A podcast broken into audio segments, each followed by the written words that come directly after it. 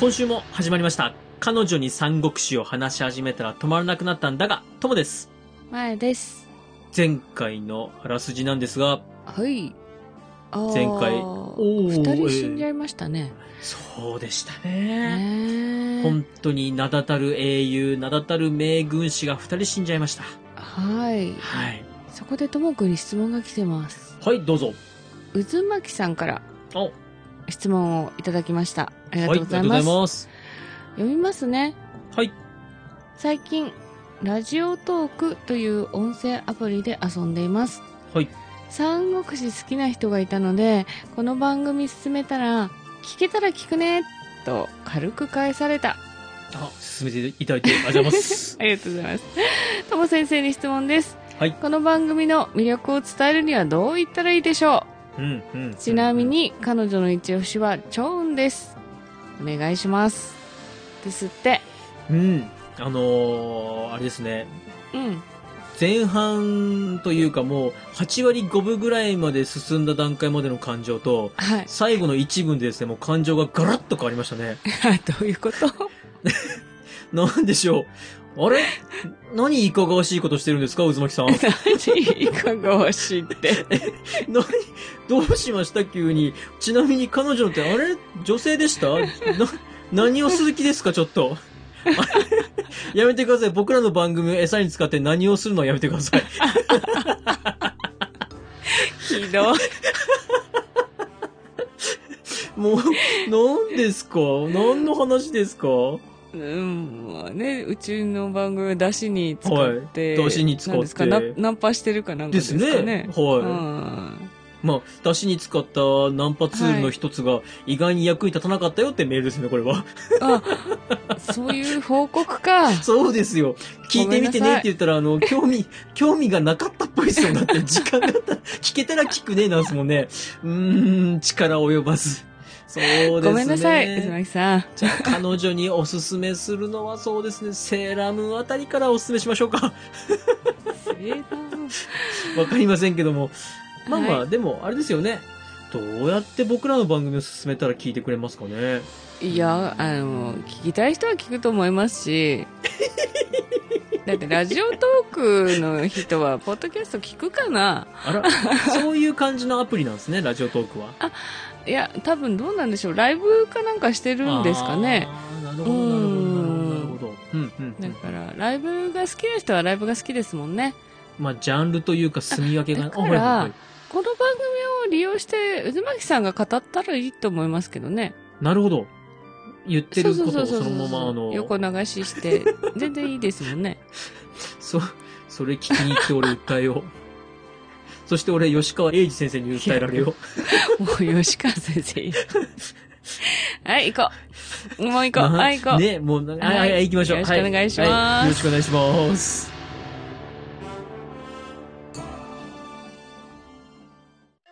彼女に三国志を話し始めたら止まらなくなったんだが。では、早速、あらすじに入っていきます。今回は、はい。手中別人、義援と甲中、単発創始の3つに触れていきます。はい。まず手中別人ですが、うん。前回のあらすじの最後で、劉備が慶州へ帰るふりをして、はい。長将がわたわたして死んじゃうって話だったんですけども、はい。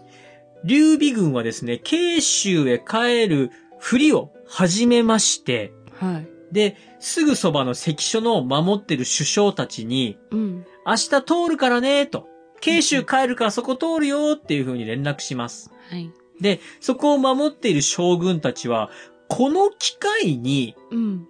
さよならパーティーを開いて、その場で劉備を殺しちまおうぜと考えます。まあ、もうパーティー好きだね、本当に。もうパーティー好きなんかあったパーティーです。うん。で、劉備は職にとっては邪魔だっていう考えなんですよ。はいはいはい。で、続々とお酒がですね、劉備陣営に届きまして、うん。お酒は来るわ、ごちそうは来るわで、うん劉備陣営としては、じゃあ、ここにパーティー会場を設けまして、パーティーやりますってことで宴会を始めます。はい。で、関所を守ってる将軍たちも、そしらぬ顔で、いやー、劉備さんに挨拶しに来ましたーっていうことをやってきます。うん。やってきて、すぐに捕まりまして、安倍小部に殺されてしまいます。おお。その守ってる将軍たちが連れてきた兵300人、うん。そっくり捕まるんですけども、うん。まあお酒を飲まされてごちそうを食べさせてもらっていい気分になっちゃいまして、みんな劉備型に裏切ります。 まあね。で、時間が経って夜遅くなった頃にその300の兵隊たちが先頭に立ちまして、帰ってきたよーっていう風に関所に声をかけますと、関所がお帰りーと開けてくれまして、うん、あっという間に劉備グルーはいプはい占領です。はい。で、劉備たちはですね、いやー、関所を取れたーってことでまたパーティーをします。はい。で、劉備、昼間は昼間で飲んどるし、うん、夜は夜でパーティー飲んでるんで、すっかり酔っ払っちゃいまして、はい。宝刀がですね、いやーって人のお城奪ってパーティーなんて、なんか本当になんか劉備さんなんかこう、仁義の人みたいな感じだけど、なんか、悪いとこもあるんすね、みたいな皮肉を言うと、劉備、何言ってんだこの野郎ってブチ切れまして、うん宝刀さん、その日はさささーっと帰っていきます。お酒飲むと気が大きくなるね、劉備ね。バレました ちょっとそういう傾向がありますね。ねはい、うん。で、次の日ですね、うんあの、劉備さん、自分が酔っ払って宝刀さんを怒鳴りつけたっていうことを他の人が聞きまして、宝刀さんに、この、いやっぱりや、もうごめんねって、昨日は悪かった よ、ごめんごめんっていうふうに謝りまして、するとはい宝刀さんは、いやいや、私が皮肉っぽいこと言ったのも、殿の行いも、やったこと、お酒の中は、人が別人のようになると、手中別人ですよ、はっはっはっはと二人で笑い飛ばします。あれ、お父さんってそんな人だったっけほうとうさん、あの、お酒大好きな人で、あの、覚えてます、あの、うん劉備んとこ来て、暇んとこにやったら、暇なんでってめっちゃお酒飲ん覚でえてますよ、もちん。ろん。いや皮肉屋なんはか皮肉そう屋そう、なもんっでとすけ皮どね。肉屋なイメージだった。ううんんうんうんうんだからこの笑い飛ばすのも本当のあれかな、本当はどっか皮肉入ってんのかなってちょっとわからないところではありますが、うんはい、さあ、次がですね、義援と甲冑です。うん。劉備が関所を取りましたので、この劉備が攻めてきたっていう知らせを聞いて、もはう、蜀の国中が動揺します。はい。劉将も、うわー、大変だーってなりますし、他の部下たちもみんな大変だーってなるんですが、はい。中にはやっぱり、ほら見たことかと。うんやっぱり思ってた通りじゃないかっていう人間も何人かいまして、うん。はい。その4人の将軍が、劉備を迎え撃つために出撃することになります。はい。その4人、途中の山中にいる同志に、うん。この戦を占ってもらおうということで、占ってみるんですけども、うん。その占いはですね、どうも内容はよくわからんが、職軍にとって不吉なことを言ってるようだというところで、気を引き締めていくことにします。はい。さあ、劉備軍と職の軍、互いに戦闘がですね、戦える距離まで行きまして、うん。劉備軍は蜀軍の先陣を見つけまして、よし、誰が先頭で誰が第一に行くって話になりますと、うん。一番の高齢者、甲冑さんが、うん。私が行きますと。そうしますと、すぐ若手の義援っていうものもですね、いやいやいや、僕こそ行きますと。そんなおじいちゃんに任せておいてはダメですと。うん。で、おじいちゃんはおじいちゃんで、なんだこの野郎、やんのかこの野郎となりまして、まあ二人は揉め出すんですよね。はい。で、二人が揉め出しましたんで、宝刀と劉備はですね、じゃあ、二人とも二手に分かれて、それぞれ一つずつ敵陣を攻めてほしいと。うん。で、早く敵陣を奪った方を第一の手柄とするよとします。うん。しかし、もうこいつら絶対すぐに仲間割れするなと宝刀と劉備は気づいてますんで、うん。もうすぐ劉備をその後ろに通過せることにします。うん。で、予想通り、義援はですね、打ち合わせを無視しまして、手柄を独り占めしようと勝手に動き出します。はい。抜け駆けしまして、敵に襲いかかるんですけども、義援逆に囲まれて退却します。うん。そこを助けに来たのが甲冑でして、あらで、、甲冑の活躍により、蜀の軍は引き上げていきます。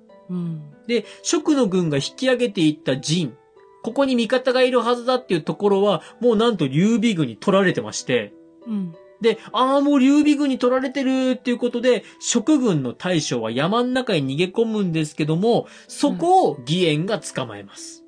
うん。甲冑は劉備に訴えます。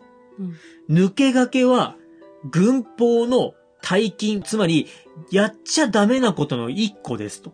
うん。この罪を犯した義援は、罰しないと軍紀が乱れますと。うん。で、義援はすぐに呼ばれまして、うん。でもはい、ですね、劉備はですね、この若者義援がですね、可愛いんですよ。うん。罰する気になれないので、もうみんなの目の前でコーチに謝れと。うん。そうすると義援は、いや、コーチューさんのおかげで助かりましたと。うん。いや、もう一個謝ることあるだろうって言われまして、いや、あの、私若いんで、ちょっとなんか勢いばっかりついちゃって、で、なんかよくわかんないうちに抜け駆けっぽくなっちゃいました、みたいな。いやいや。もう言い訳もしまして、まあでも、は謝るんだからいいよっていうことで話はそこで収まるんですけども、はあ、で、蜀軍の大将を捕まえてましたよね。うんうん劉備はこの蜀軍の大将を逃がしまして、城へ帰ってみんなに降伏するよう説得しておくれということで、この大将を逃がすんですけども、うん。この大将、そのまんま逃げ帰ってしまいます。うん。で、さらに蜀軍は援軍が来まして、で、その援軍はまあ結構な精鋭揃いなんですよね。うん。劉備軍のそばに堤防があるので、はい。この堤防を破ったら劉備軍水浸しになって水攻めでやっつけれるぞということで堤防を壊す準備を始めます。はい。劉備はその堤防のそばの陣地に義援と甲冑を残して一旦引き上げることにします。うん。そこにですね、孫権が長老をそそのかし、長老が再び蜀に攻め込んできているという状況の報告が入ります。うん。で、劉備としては、ええー、と、うん、今こっちこうやってやってんのにまた来たのってことでう、んこれ大変だってことで部下を守りに行かせます。はそんな日、宝刀のもとに不思議な男が訪ねてきまして、い。うん。この男はですね、劉備に会うなり、義援と甲冑が大ピンチだと。うん。このままあそこにいた水攻めにあって沈んでしまいますよっていう風にピンチを知らせてくれます。うん。劉備は、ああ、じゃあこれいかん、すぐに堤防の守りを固めようということで、守りを固めますと、その守りがなかなか固くて、蜀軍、堤防を破ることができません。うん、はい。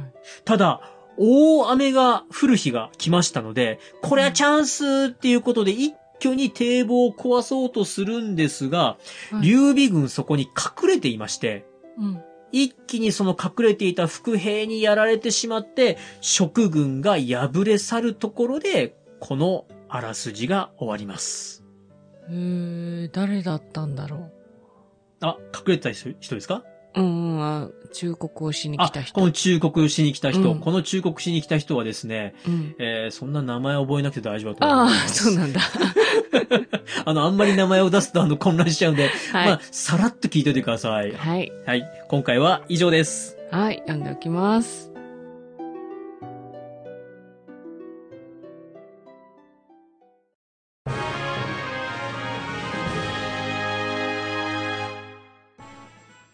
エンディングです。ついに今回、食に対して牙を剥いた劉備軍。うーん、ちょっと動きが出てきましたね。劉備さんやっぱりやるときはやりますね。ですね。はい。。しかも、宝刀という名軍師がおりますので、うん、もう宝刀の活躍でぐいぐいぐいぐい行くと思います。ね、孔明が、ちょっと今、慶州にこもってるから、はすごいですね、お父さんね。さあ、そんな宝刀さん今後、いつまで活躍できるのか、えーそのあたりも含め、お楽しみにしてください。はい。えー、メールアドレスお願いします。はい。皆さんからのご意見、ご感想をお待ちしております。Gmail です。数字で359。アルファベットで DAGA。三国だが、アットマーク Gmail.com。エピソードの概要欄にお名前だけで送れるメールフォームもございます。Twitter をされている方は DM でも結構です。感想は、ハッシュタグ、三国だが、三国を漢字、だがをひらがなでつけてつぶやいてください。お待ちしております。では、また次回お会いしましょう。バイバイ。拜拜。